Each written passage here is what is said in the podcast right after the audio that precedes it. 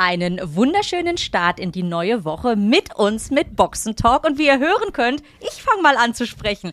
Aber ich werde euch natürlich nicht allein hier unterhalten, denn einer darf niemals fehlen. Unser geliebter Christian Danner, Motorsport-Experte durch und durch und mein überaus geliebter Podcast-Partner Christian. Herzlich willkommen. Ja, also äh, willkommen Leute, willkommen liebe, liebe Zuhörer. Jetzt bin ich gleich der doppelt geliebte Christian geworden. Also das, das ist, deshalb muss ich jetzt da bremsen.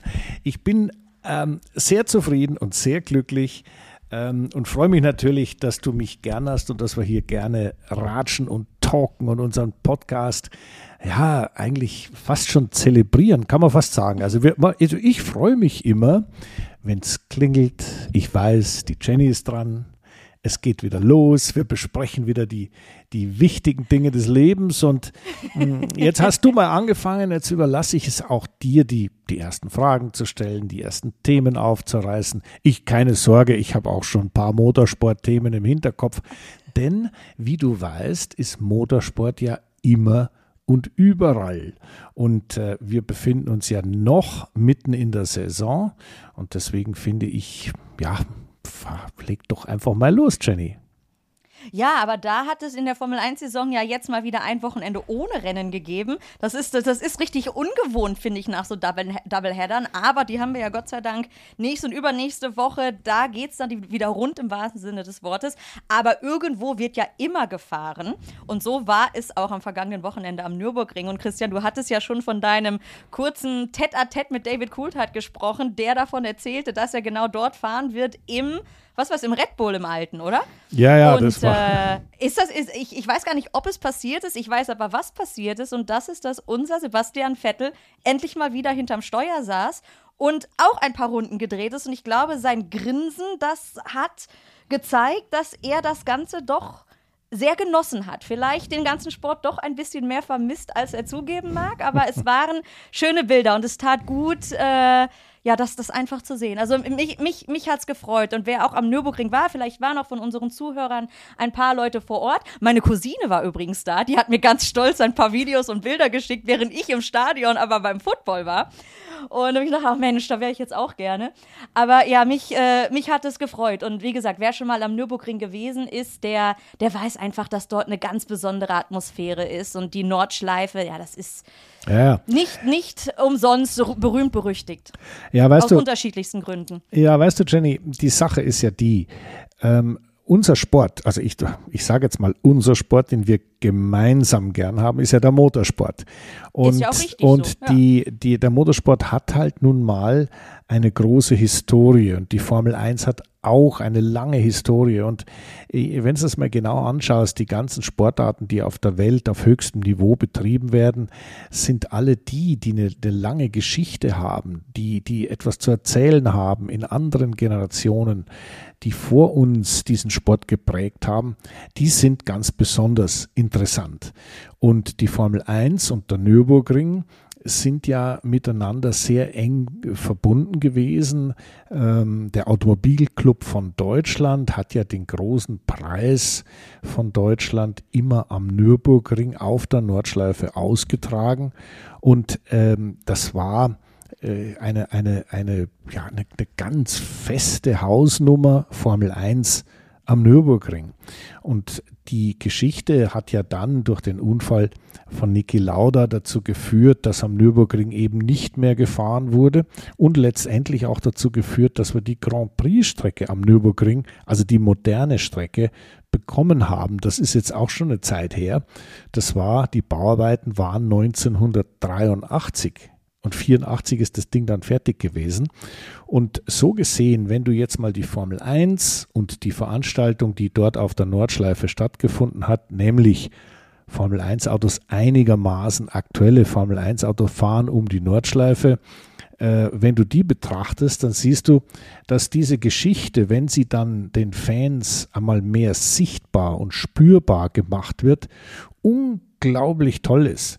Und ich glaube, die Formel 1 und jede Motorsportart sollte sich darauf besinnen, dass das, was man in der Vergangenheit gemacht hat, erlebt hat, was auch einen, einer, einer anderen Generation Zuschauer schon mal, ich sage mal, äh, die Haare hat aufstellen lassen vor Begeisterung, dass das letztendlich ja doch immer wieder äh, reanimiert werden kann durch solche Veranstaltungen. Und deswegen habe ich mich sehr gefreut, dass da mal, mal wieder ein bisschen Formel 1 Luft um den Nürburgring geweht hat.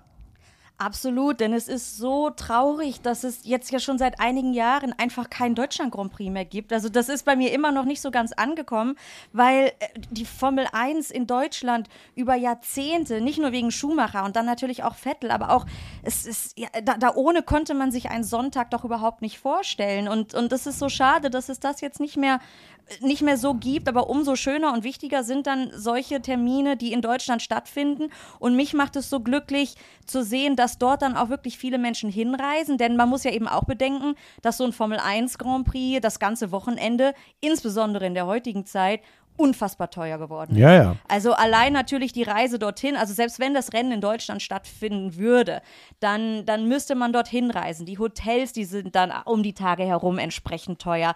Ähm, die Tickets alleine sind teuer. Und das kann man sich natürlich auch mal nicht ebenso leisten. Und das heißt aber dann mit solch einem Event an eine doch so historische Rennstrecke fahren zu können und allein diesen Sound einmal zu hören. Das ist, da, da kriege ich jedes Mal Gänsehaut, wenn ich ja. an den Sound eines Formel-1-Autos nur denke. Das geht durch Mark und Bein. Und wirklich dann auch vielleicht, wenn, wenn dann Kinder die Chance haben, an so einem Nachmittag mal zum Nürburgring zu fahren und nur dieses Auto zu hören, das, das vergisst du nicht. Und wenn dann natürlich noch ein Sebastian Vettel dort auch ist, ein viermaliger Formel 1 Weltmeister, der auch Geschichte geschrieben hat. Ja, um, also, äh, sorry, besser geht es doch ja, ja. gar nicht. Ja, also das ist, das Schöne ist ja, dass man so eine Geschichte am Leben erhalten kann und das Entscheidende ist, dass man sie immer wieder ins Jetzt, ins Heute transferiert. Ja. Weil äh, irgendwas, da, du kannst auch ins Deutsche Museum gehen und irgendwie ein altes Auto anschauen. Das ist aber tot. Das steht da bleibt da. Wenn aber mit Rennautos gefahren wird, dann sind Mechaniker dabei, da ist ein Fahrer drin, dann ist Action und dann lebt das Ganze. Und ich persönlich habe mich erstmal natürlich sehr gefreut, dass Formel 1 Autos um die Nordschleife fahren. Das ist ja, äh, ja, ich glaube, der letzte ist Nick Heidfeld hat mal so eine BMW äh, Demofahrt gemacht und jetzt habe ich natürlich gehofft, dass die Gas geben. Ja. Also das, die Hoffnung ist enttäuscht worden, denn sie sind alle ganz brav hinterm Safety Car hergefahren. So gesehen war der Sound da, so gesehen waren die Fahrer, die Autos und die Atmosphäre da, aber richtig schnell. Das Einzige, was gefehlt hat, war die Speed. Aber, aber da bin ich, ich bin da mal, äh, ich sage mal, in doppelter Hinsicht bin ich da äh, vergebe ich gerne. Erstens klar, die Autos sind nicht gebaut für eine Kompression, äh, für Sprunghügel, äh, für die Belastungen, die auf der Nordschleife da passieren. So gesehen egal, Hauptsache sie sind gefahren. Und es waren ja tolle Autos. Ich meine, der, der Matthias Lauder ist den, den, das Auto seines Vaters gefahren, ein 12-Zylinder Ferrari, damals von ich glaube, ein 76er. Der Sebastian ist sein WM-Auto gefahren, der David ist eins gefahren, was er, als er für Red Bull fuhr, selbst gefahren ist. Der Ralf Schumacher ist ein FW25, also ein Williams gefahren mit dem legendären 10-Zylinder BMW-Motor. Ich meine, das ist ein Motor, der hatte 980 PS als Sauger Wahnsinn. und der macht ein Krawall, das kannst du dir nicht vorstellen. Also das sind alles Sachen, die sind ganz, ganz toll. Und das, was mich erleichtert hat, war, ich habe meinen Rekord nicht verloren, weil ich habe ja immer noch die schnellste Runde um die Nürburgring Nordschleife, allerdings im Formel 2 gefahren. Äh, beim letzten Rennen, was auf der Nürburgring Nordschleife international äh, ausgeschrieben war für Formelautos und den habe ich eigentlich vor, ein Leben lang zu behalten, den Rekord. Ähm, so gesehen war ich dann doch wieder erleichtert, auch wenn ich mich gefreut hätte, wenn die ein bisschen mehr Gas gegeben hätten. Aber egal, ich habe gehört, Gibst es du, war. Du hast doch das Safety Car angefunkt. Hey, ja, natürlich. nicht zu schnell. Ja, logisch. Der Rekord bleibt meiner. genau so habe ich es gemacht. Nein, ähm, Oder du saßt selber hinterm Steuer heimlich, Helm aufgezogen, Anzug angezogen. Ich bin dann mal weg. Also eine gute, das wäre eine gute Maßnahme, wenn sich je sowas nochmal ergeben sollte, glaube ich, greife ich da antizipativ ein und dann kann nichts schiefgehen. Das ist eine sehr gute Idee, Jenny. Sehr gute Idee. Äh, Aber was ja auch noch, äh, sorry, sorry, äh, neben dem Sound ist ja allein nur die Optik eines solchen Formel 1 Autos und gerade weil du hast, du hast erwähnt, wie viele Jahre es diesen oder Jahrzehnte es diesen Sport schon gibt. Und in dieser Zeit haben sich die Autos natürlich optisch auch so verändert. Und wenn man dann auch diesen Lauf der Zeit einmal live vor Ort sehen kann und auch so ein noch halbwegs modernes Formel-1-Auto, wie diese Wagen aussehen. Weißt du, du und ich, das vergisst man ja manchmal, wenn man die Chance hatte, wirklich viel in der Garage zu stehen, neben so einem Auto zu stehen, sogar drin zu sitzen, dann, dann, dann wird es normal, dann schätzt man es vielleicht nicht mehr so. Aber diese leuchtenden Augen von jemandem zu sehen, ja, der ja. zum ersten Mal ein solches Formel-1-Auto sieht und dann einfach da steht so, wow, so, und, und dann auch noch weiß, wie es klingt und wie schnell man damit wirklich fahren kann, ja, das es ist, es ist einfach schön. Ja, sehr gut. Nein, also sind wir froh, dass es das gibt, sind wir froh, dass es solche Veranstaltungen gibt und sind wir auch froh, dass es den Nürburgring inklusive seiner Nürburgring-Nordschleife immer noch gibt und dass dort immer noch ganz fantastische Veranstaltungen stattfinden, dass dort genau. auch eine Zukunft äh, ganz klar an die Wand geschrieben ist. Es geht weiter, es ist gut und ich glaube, wir Motorsportfans in Deutschland ähm, ja, sollten sehr glücklich sein, dass wir eben zwei dieser Top-Rennstrecken haben, den Nürburgring und Hockenheim. Das Einzige, was wir halt wieder brauchen, ist ein Grand Prix, aber du weißt ja, ähm, auch. Äh, das wird wieder Das kommen. wird da, da wieder. Bin ich felsenfest von überzeugt. Aber trotzdem, ja, es ist schön, dass es, dass es diese Events gibt und es ist schön zu sehen, dass die Fans da hinkommen, denn wir als Motorsportfans haben gefühlt, finde ich, aktuell ist nicht besonders leicht. Es wird ja doch von den deutschen Medien und, und von der Presse nicht nur, dass Le Mans überhaupt nicht stattfindet, sondern auch viele andere Serien oder es wird einfach mit dem erhobenen moralischen Zeigefinger drauf gezeigt, nein, das ist kein guter Sport mehr. Ähm, man hat es nicht so leicht. Und deswegen ja. freut es mich einfach, dass da auch so viele Leute hingekommen sind. Und ich finde, man hat es auch als deutscher Motorsportfan nicht leicht mit Blick auf die Nachfolge, die da gerade eben nicht so vielversprechend, ich sage jetzt mal einfach so, ist, dass man sagen könnte, ja, in fünf Jahren haben wir den nächsten deutschen Weltmeister im Auto sitzen. Das also sieht ja du meinst, auch nicht danach aus. Du meinst äh, die, die deutsche Nachwuchsfahrer Problematik. Die, die sprichst du ja, jetzt an. Naja, absolut. Weißt du, es ist so, die, das geht immer rauf und runter, rauf und runter. In die, früher war es ja so, dass die Popularität der Formel 1 sich von Land zu Land immer, ich sage jetzt mal, entsprechend der Fahrer, entsprechend der Erfolge der Fahrer verändert hat. Also in Brasilien, als Piquet gewonnen hat, war die Formel 1 ganz vorne. Als Senna Weltmeister wurde, war sie noch weiter vorne. Und jetzt äh, ist tote Hose da dort. Also was die Formel 1 angeht, was das öffentliche Interesse angeht. Wir äh, zu meiner Formel 1-Zeit hatten wir, ich glaube, acht oder neun Italiener in der Formel 1. Da war die Formel 1 nicht nur wegen Ferrari in Italien sehr populär, sondern das war das halbe Feld waren Italiener. Und äh, jetzt haben Zu wir. Zu meiner Formel 1-Zeit waren es sieben, sieben Deutsche. So, und das war das, genau ja. das wäre das nächste gewesen, was ich gesagt habe, als wir dann äh, mit, lass uns die mal alle aufzählen, äh, Michael Schumacher, Ralf Schumacher, ähm, dann war der Rosberg, Nick, Nick, Glock, Nick Heidfeld. Heidfeld. Äh, ja gut, und dann äh, Adrian äh, Hülkenberg, Suli, Adrian. ja, Hülkenberg kam erst später, aber so gleichzeitig äh, war da schon allerhand gegeben, ja, weißt du, auch Pascal Wehrlein ist auch ein Formel-1-Fahrer, der kam ein bisschen später, aber äh, auf die Thematik zurückzukommen, wie, wie ist das eigentlich, warum haben wir in Deutschland keinen direkten Nachwuchsstar. Das ist nicht so einfach. Der Michael Schumacher hat mit Sicherheit auch mit uns für den Sebastian Vettel, ich sage jetzt mal, die, den, den Weg vorgeebnet. Da war einfach klar, da kommt noch einer und da gibt es eine Kart-Szene und da war ein Enthusiasmus da. In der Zwischenzeit ist das alles ein bisschen schwieriger geworden. Es ist ein wahnsinniges Geld, wahnsinniges Geld involviert. Es ist alles sehr teuer geworden. Und damit gibt es natürlich dann, in, speziell in einer Phase, wo die, ja, sagen wir mal, der, man hat kein Grand Prix, weil es zu viel Geld kostet. Man hat keine frei empfangbare Fernsehstation, die es an den Mann bringt. Äh, dann entsteht natürlich in direkter Folge auch ein Mangel an Nachwuchskräften, an Nachwuchsfahrern. Und ich glaube im Moment, wir haben, glaube ich, nur einen Mann in Deutschland, der überhaupt Superlizenzpunkte hat. Du weißt ja, Superlizenz ist für die Formel 1 äh, wichtig. Und diese Punkte, um die Superlizenz zu bekommen, die, die, das, äh, die, die Zulassung zum Formel 1-Fahren darstellt, muss man in der Formel 3, in der Formel Regional, also es ist unterhalb der Formel 3, in der Formel 3 Europameisterschaft, in der Formel 2, äh, muss man Punkte sammeln. Und der Einzige, der überhaupt da Punkte hat, äh, ist der Tim Tramnitz. Das ist ein junger Mann aus Deutschland, von dem ich schon glaube, dass er das Talent hat, äh, weiterzukommen, auch in die Formel 1 zu kommen. Aber der wird jetzt irgendwann mit ein bisschen Glück Formel 3 fahren und wird das Sophia Flörsch einheizen dürfen.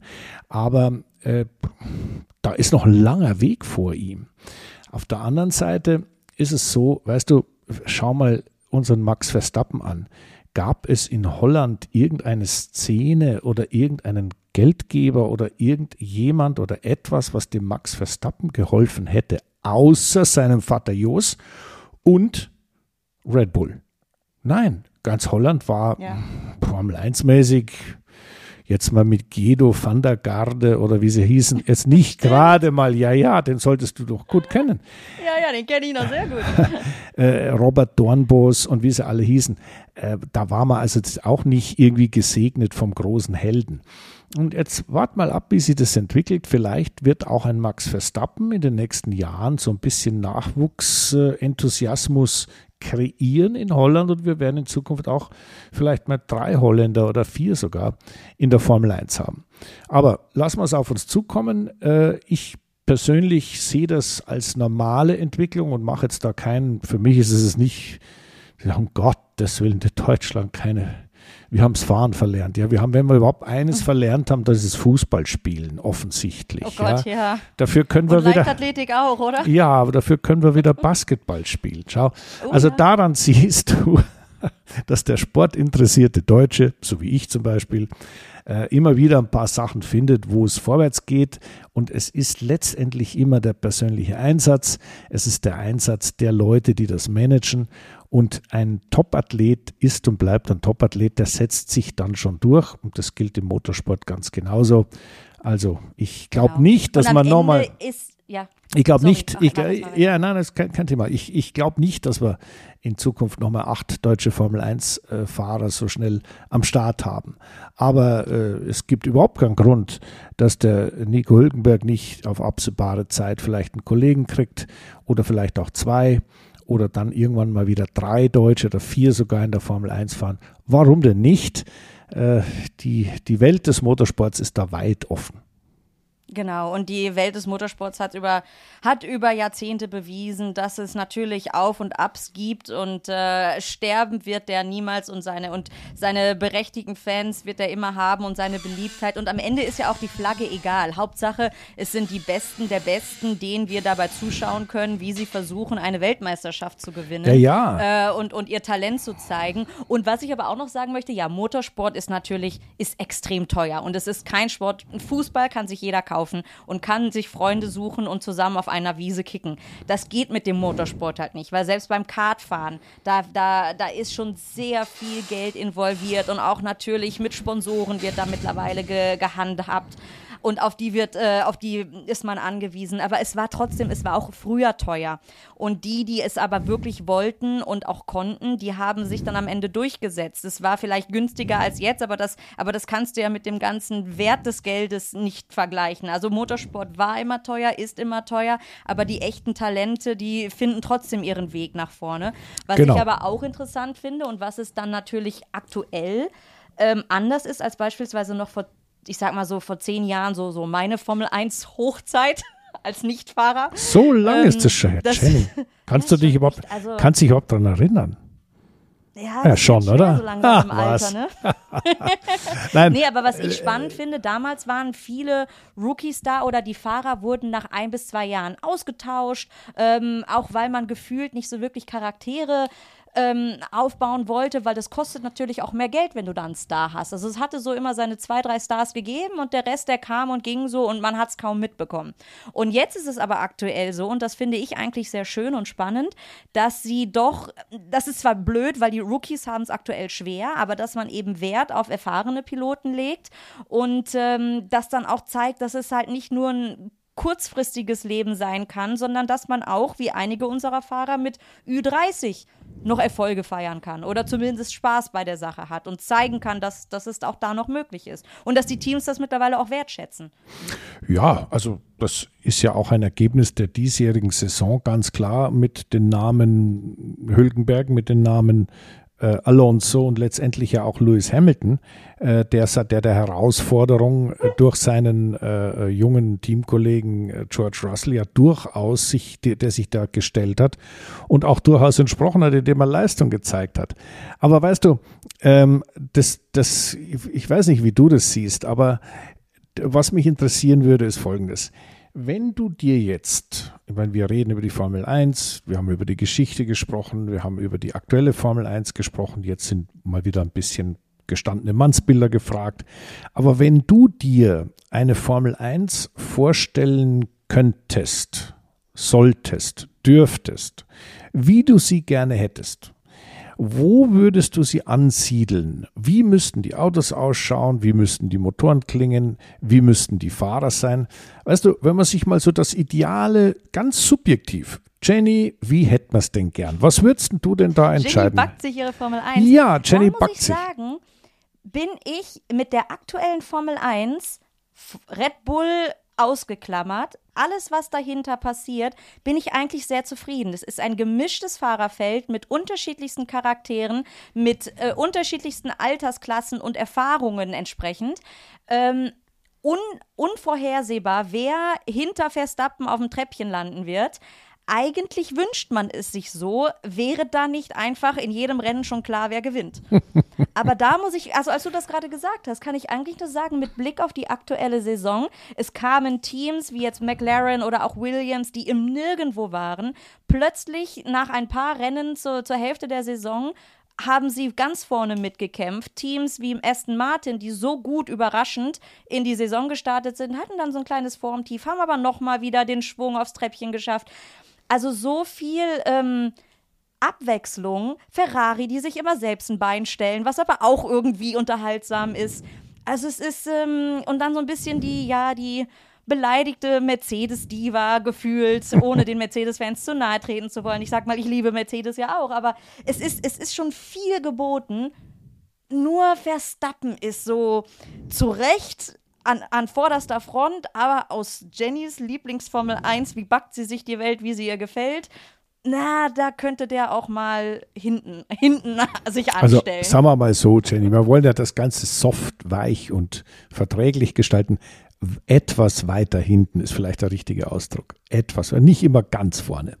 Aber ich habe ja, jetzt, genau. ich habe also, ich habe schon gesehen, du bist also in der Jetztzeit sehr zufrieden. Ich habe mir die Frage auch selbst gestellt und bespreche das auch mit meinen Freunden immer wieder mal. Ähm, was, wie, wie, wie gefällt es dir eigentlich am besten?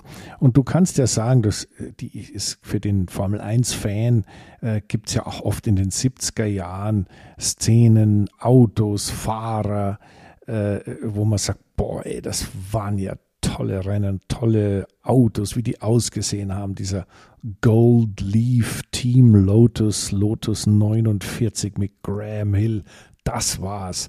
Oder andere, die dann sagen, ja, als der Jochen Rindt den Lotus 72 gefahren ist, ja, das sah noch geiler aus. Und dann kam irgendwann der John Player Special und der Emerson hat gewonnen und so weiter und so weiter. Und da gibt's ja aus jeder dieser, ich sage jetzt mal, Generationen Rennautos, Generationen Formel 1 Fahrer immer so ein bisschen was, was man besonders toll findet. Und, ich, und äh, es ist ja so, es gibt auch gerade in Deutschland unglaublich viele Leute, die natürlich nachvollziehbar die Schumi-Zeiten für die besten Zeiten der Formel 1 hielten und halten. Das verstehe ich natürlich, weil das Idol gewonnen hat und zwar einfach immer gewonnen hat. Ob der vorne losgefahren ist, hinten losgefahren ist, ob die Ferrari Räder drauf hatten oder nicht, Michael Schumacher hat immer gewonnen. Aber überleg mal, wie die Autos ausgesehen haben. Sie waren wesentlich kleiner als die, die jetzt fahren. Sie waren vom Sound her teilweise brutal laut, auf jeden Fall deutlich spürbarer, als das die jetzigen Autos sind. Sie waren wesentlich, ich sag mal, volatiler, das heißt also, die waren nicht so gutmütig wie die Kisten, die wir jetzt haben, so ein bisschen schwerfällig und, und so weiter.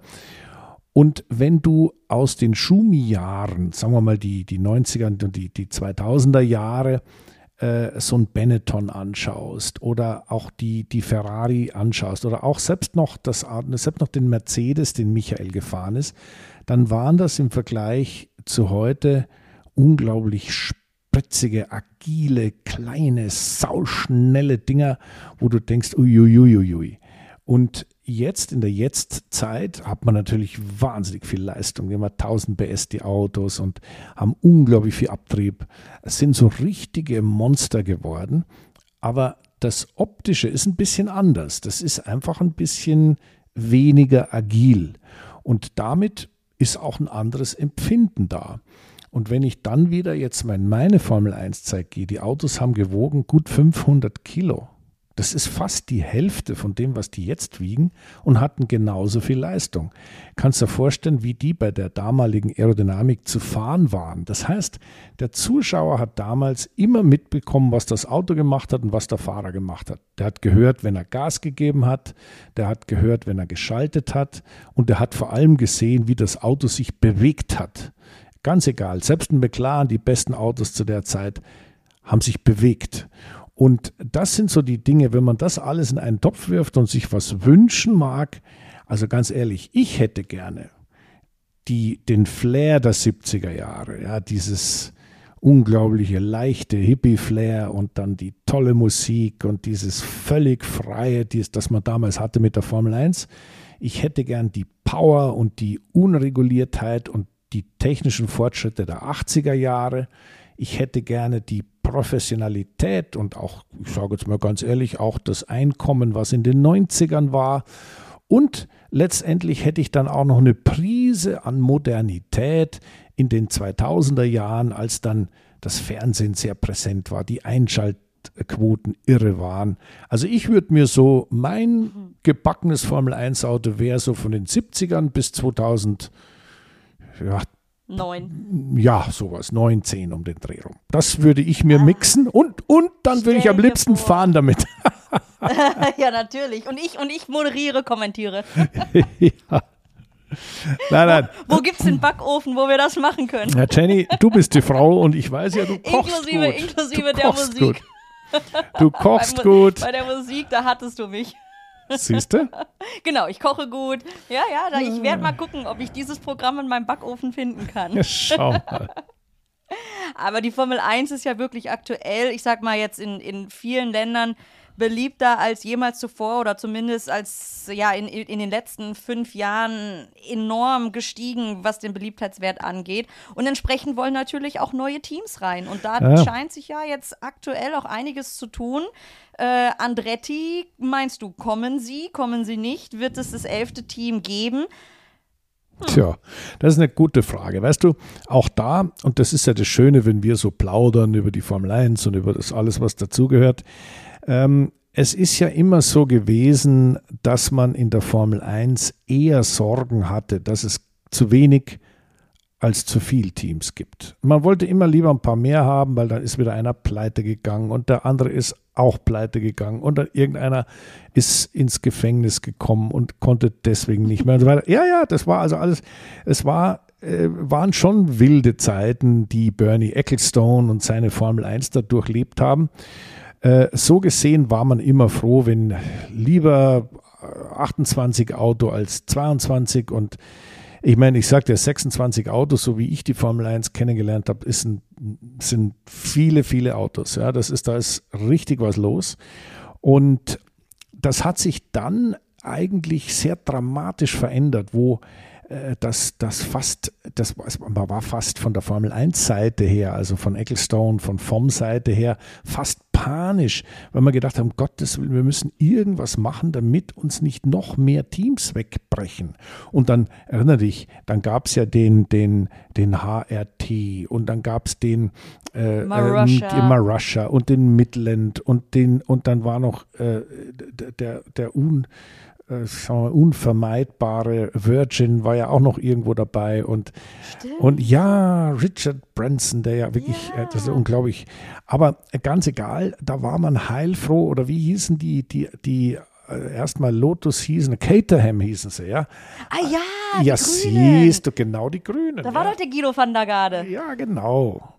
Und ähm, da war man also heilfroh. Das waren zwar, ich sage jetzt mal, Teams, die sagen wir, von der Substanz her nicht so wirklich gut genug waren. Manche fast gut genug, manche einigermaßen gut genug, aber so richtig qualitativ haben die die Formel 1 nicht nach vorne gebracht. Aber es war, wie man immer so schön sagt, man kann ja nicht nur Chiefs haben, du brauchst auch Indians. Also du kannst nicht nur mit äh, Gewinnern und Siegern das machen, du brauchst auch Mittelfeld und du brauchst auch ein paar Backmarker.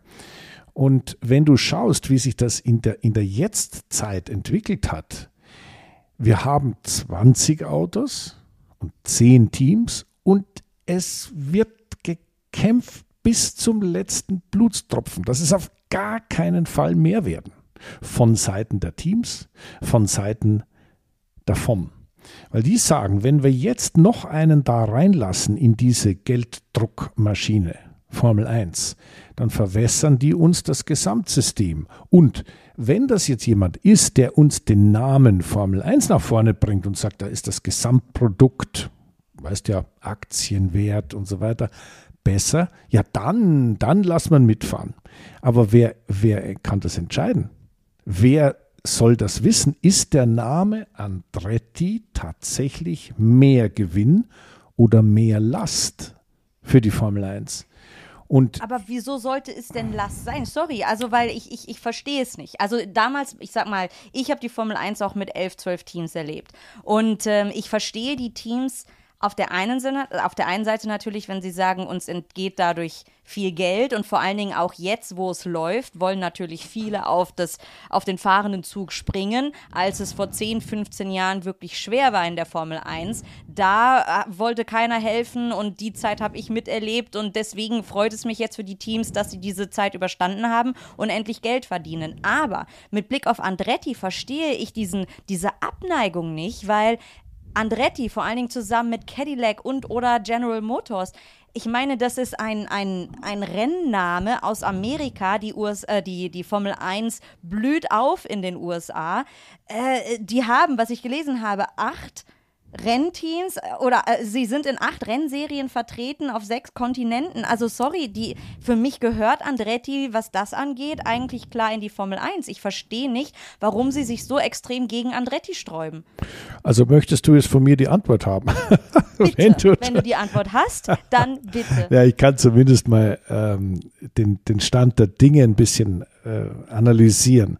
Also, Andretti versucht seit vielen Jahren Formel 1 zu machen und da reinzukommen. Das hat damit zu tun, dass er sehr große und sehr äh, kompetente und potente Geldgeber im Rücken hat, die ihm das mitfinanzieren. Und Andretti möchte gerne, ähnlich wie McLaren das macht, auf vielen Hochzeiten tanzen. Er fährt IndyCar, das lief außerordentlich schlecht dieses Jahr. Er hat die äh, Formel E Weltmeisterschaft gewonnen mit Andretti. Äh, er will jetzt NASCAR machen. Er fährt IMSA, das ist diese Sportwagenserie, vergleichbar mit der World Endurance, wie wir sie haben in Le Mans in Amerika. Äh, geht so. Und jetzt hat er gesagt, ganz klar, Andretti ist ja auch ein Formel-1-Name. Der Michael Andretti, der jetzige Chef, ist ja der Sohn von Mario Andretti, dem legendärsten aller legendären Autorennfahrer der Welt, das muss man mal wirklich sagen, ähm, der einen irren Namen hat, ein irres Flair verbreitet, auch ein irrer Typ ist, der ist halt jetzt schon ziemlich alt. Michael ist auch mal Formel 1 gefahren für ein Jahr für McLaren, ist aber da ja erst gegen Senna gefahren, hat er schon mal Schwierigkeiten gehabt und dann wollte er nicht nach Europa, ist immer in Amerika geblieben, ist hin und her geflogen. Also das hat er nicht so clever gelöst. Dass der noch eine Rechnung offen hat mit der Formel 1 und sagt, da will ich mitspielen, verstehe ich. Das ist bis jetzt alles gut. Papa Formel 1 Weltmeister gewesen, Sohn Ex-Formel 1 Fahrer, Rennteam, Andretti, toller Name, sehr gut. Aber jetzt kommen die Teams und die Teams sagen, jetzt warte mal, steigen meine Einnahmen, wenn ich den Andretti dabei habe oder nicht? Ganz einfach gerechnet. Kriege ich mehr Geld raus, weil wir auf einmal Hunderte von Millionen extra Geld einnehmen in Amerika und das verteilt wird dann in den Topf? Oder kriegt der Andretti aus dem Topf Geld und ich kriege de facto weniger? Ganz einfach zu rechnen. Und da ist die ganz klare Überzeugung der Teams, dass aus Amerika gar nichts kommt und dass sie definitiv weniger Geld im Topf haben als mit Andretti. Und deswegen ist die Rechnung ganz einfach, die wollen den nicht.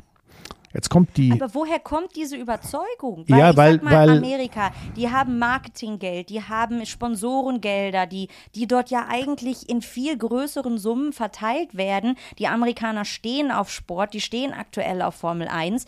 Da ist doch eigentlich, eigentlich Geld zu finden. Ja, ja. Wieso sind die so gegen Andretti? Denn beispielsweise Porsche oder Audi würden sie ja empfangen. Okay, da ist dann Volkswagen dahinter, großer Autokonzern, aber nichtsdestotrotz, ein Porsche Team tanzt auch in unterschiedlichsten Rennserien auf vielen Hochzeiten mit. Und okay, Audi ist jetzt mit, mit sauber eine andere Kombination, die nehmen keinen neuen Platz oder sowas. Genau, weg. jetzt hast du es auf den Punkt gebracht. Das ist ganz entscheidend. Ja, aber Porsche wäre, okay, ja, Porsche wäre auch wahrscheinlich kein neues Team gewesen. Ne? Da war ja die Kombination mit Red Bull ja, oder so. Aber du hast es überrissen. Genau das ist das Problem. Und ähm, wenn du sagst, Amerika ist ja alles, da, da werden die Marketing-Dollar nur so verteilt. Nee, nee, die Zahlen der Formel 1 in Amerika sind bei weitem in Wirklichkeit nicht so attraktiv, wie man es immer vermitteln mag. Und der Amerikaner ist und bleibt ein Amerikaner. Der ist bei deiner Lieblingssportart NFL, der ist äh, im Baseball, der ist im Basketball, auch wenn sie jetzt die WM gegen uns verloren haben, aber trotzdem, Indica, äh, das ist alles Amerika. Und das ist eigentlich auch für den American Dollar Betätigungsfeld genug. Die Formel 1 kommt einmal, zweimal, jetzt dreimal nach Amerika.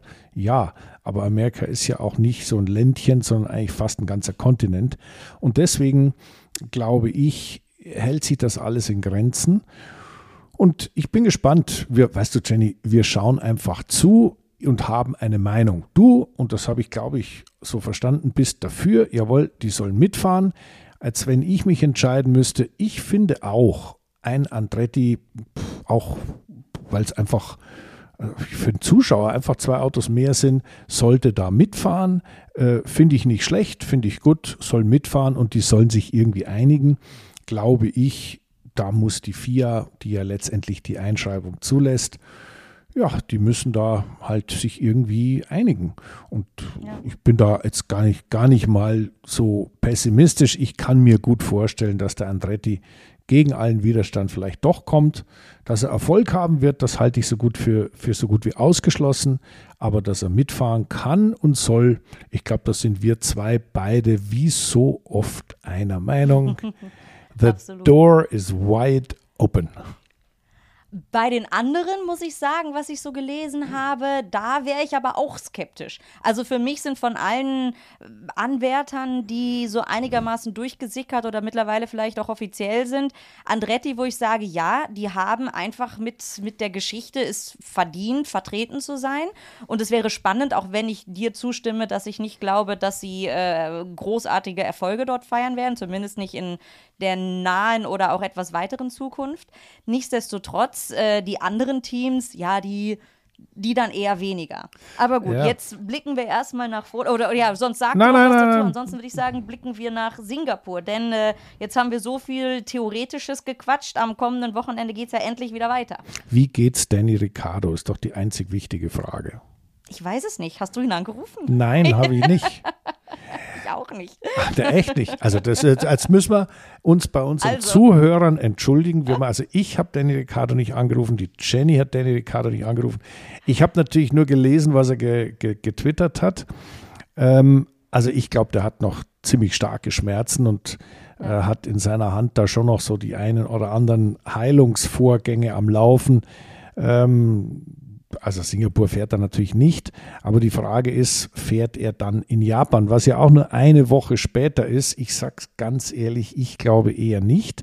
Speziell glaube, deshalb, ja.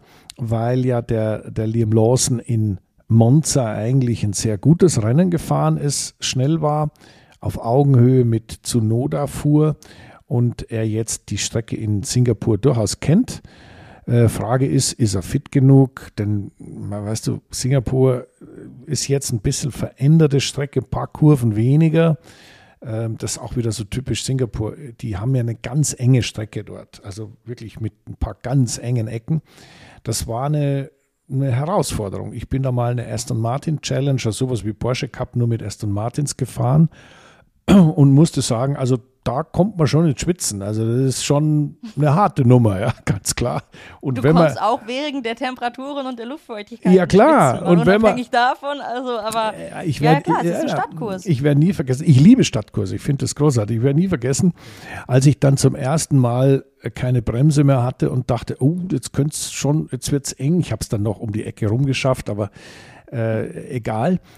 Dann habe ich mir gedacht, siehst du das? Es war zwar jetzt irgendwie knapp und blöd und ich wäre fast in die Wand gefahren, aber irgendwie ist es toll. Es ist halt einfach mhm. ein Stadtkurs. Und nochmal auf Lawson ja, zurückzukommen. Lichtern, ja, es ist toll. Es ist, ist einfach toll und schauen wir mal, wie sich das entwickelt. Ich glaube, dass wir in, in, in Singapur auch mit der veränderten Streckenführung, da hat man ja so, eine, so ein, so ein ähm, Ponton aus dem Becken da aus diesem Bay da rausgenommen und hat jetzt die Tribüne abgebaut, weil man da wieder was anderes entwickelt. Da wird ja immer Landentwicklung gemacht. Das ist ja fast so schlimm wie in Monaco. Da kennst du dich ja aus. Bei dir ist ja immer nur Baustelle.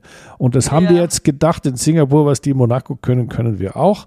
Und da musste die Strecke ein bisschen verkürzt werden und auch ein bisschen begradigt werden. Da gibt es also, warte mal, und das war eine rechts, links, links, rechts. Das war lustigerweise da, wo öfters mal Unfälle passiert sind, auch der Piquet-Unfall unter der Tribüne, wo man durchgefahren ist. Das ist jetzt weg, die Tribüne ist weg, man fährt einfach nur geradeaus, aber ist für unsere Zuhörer eigentlich wurscht, denn der Charakter der Strecke ist vielleicht ein bisschen schneller, aber ansonsten gleich geblieben und die Herausforderung im Cockpit, das darfst man glauben, die ist gegeben.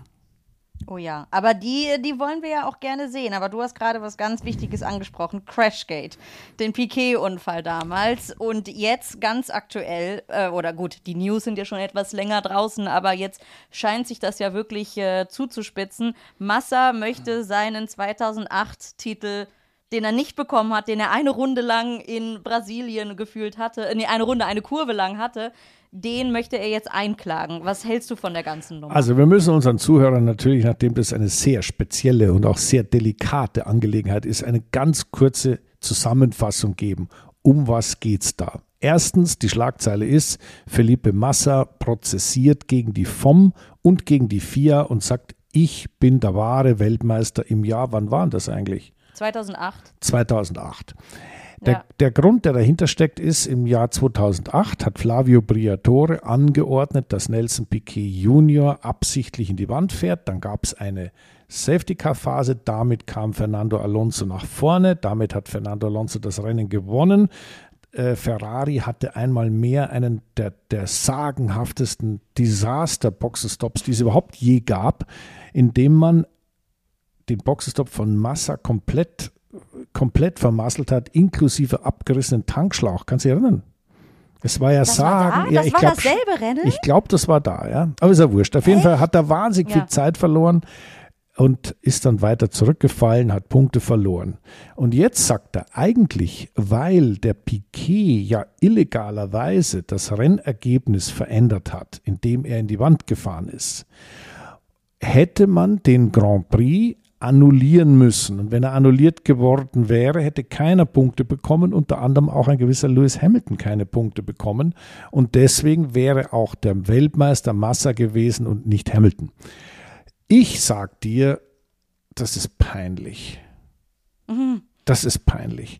Also, das finde ich jetzt wirklich, das, ja, man kann traurig sein, dass man nicht WM-Titel gewonnen hat Und man kann, das ist ja Glockgate gewesen. Also Timo Glock war ja der Grund. Der Timo hat es verursacht, weil Timo nämlich so langsam gefahren ist, logischerweise, weil er nicht schneller fahren konnte auf Slicks im Regen, dass das Ergebnis sich dann noch gegen Massa gewendet hat. Und der Papa Massa hat schon gejubelt. Ich und in Wirklichkeit, und der Timo Glock fuhr immer noch langsamer und noch langsamer und dann haben sie ihn dann doch mit Polizeischutz aus dem Land bringen müssen, weil man natürlich in Brasilien der Meinung war, das war Absicht. Ja. Also gut, ja. Skandal über Skandal und da sagt der Massa jetzt, jetzt hätte man im Nachhinein das Rennen annullieren müssen und im Nachhinein ihm den WM-Titel geben. Also das ist ein bisschen weit hergeholt. Ich meine, es gibt Ungerechtigkeiten im Leben. Es gibt auch in der Formel 1 ein paar Sachen, die nicht ganz gerecht sind und die nicht fair sind. Zum Beispiel Hamilton 2021. Ja, die nicht fair, die nicht fair sind. Und der Hamilton hätte den Titel ganz klar verdient gehabt. Gewonnen hat ihn Max Verstappen. Nur weil der Rennleiter eine, eine wirre Interpretation der Regeln gemacht hat, die er durfte, aber fair war es nicht. Und da muss ich ganz ehrlich sagen, da muss man einfach da muss man durch. Das ist wirklich blöd gelaufen, aber es tut mir leid für mal, ihn. Es war aber Massas einzige große Chance. Ähm, ja, aber ich, ich verstehe halt auch jetzt nicht, warum das Ganze, guck mal, es war 2008, das, sind, das waren 15 Jahre liegen dazwischen. Ja. Es tut mir leid, dass der da immer noch nicht, gut, das, ist, das kann man wahrscheinlich, weißt da du, kommt man niemals drüber hinweg in dem Moment. Jenny, aber ähm, es, ja. Es geht hier um zwei Dinge, die sich widersprechen. Er hat auf der einen Seite, ich glaube, um 50 oder 60 Millionen Klage angedroht. Die will er haben, weil er den WM-Titel verpasst hat, damit hat er Verträge verpasst, Bono, Boni verpasst und so weiter. Im gleichen Atemzug sagt er aber, ja, es gehe mir ja gar nicht aufs Geld an, er will ja nur die Ehre. Er will ja diesen Titel haben und dann ist er glücklich für den Rest seiner Tage. Also, was jetzt? Will er Kohle abzocken oder will er die Ehre haben? Ich glaube, es ist wohl doch die Kohle und deswegen ist es halt so, dass man da äh, wahrscheinlich aufgrund von persönlichen Befindlichkeiten der jetzt im Amt äh, regierenden Leute, egal ob das Dominikali auf der einen Seite oder Ben Sulayem auf der anderen Seite, auf der Vierseite ist. Und ich glaube, wir machen diesen Deckel auf, den Kist, auf das Kistel drauf, wir zwei, und sagen, dann soll es halt so sein. Wenn sie sich streiten wollen, sollen sie sich streiten. Ich finde das Ganze ein bisschen peinlich. Ja, ja, da, da bin ich bei dir. Okay. Ähm, wie gesagt, die Bilder von 2008, die Freude, wie sich die Familie in ja. den Armen lag und dann eine Runde später war der Traum von der Weltmeisterschaft des Sohnes bzw. Bruders äh, dann doch zerschlagen ja, ja. die vergisst man nicht und das die werden auch in der Familie für immer drin bleiben. Aber ja, es, also es ist so. Es, kann, es ist leider so gewesen. Genau. Und es ist so, du hast es richtig äh, gesagt, Singapur, der Grand Prix am Wochenende. Ja, darum ging es. Ja, da gab es Skandale.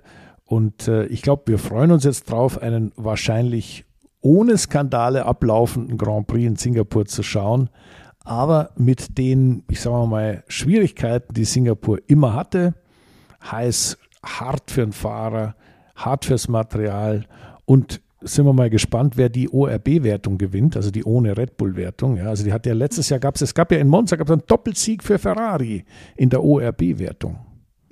Ja, und mal schauen. Die mal, nehmen wir jetzt auf. Mal schauen. Ja, wir werden über die ORB-Wertung reden und über die normale Wertung. Und äh, da freue ich mich schon drauf, wenn wir nächste Woche wieder miteinander reden, Jenny.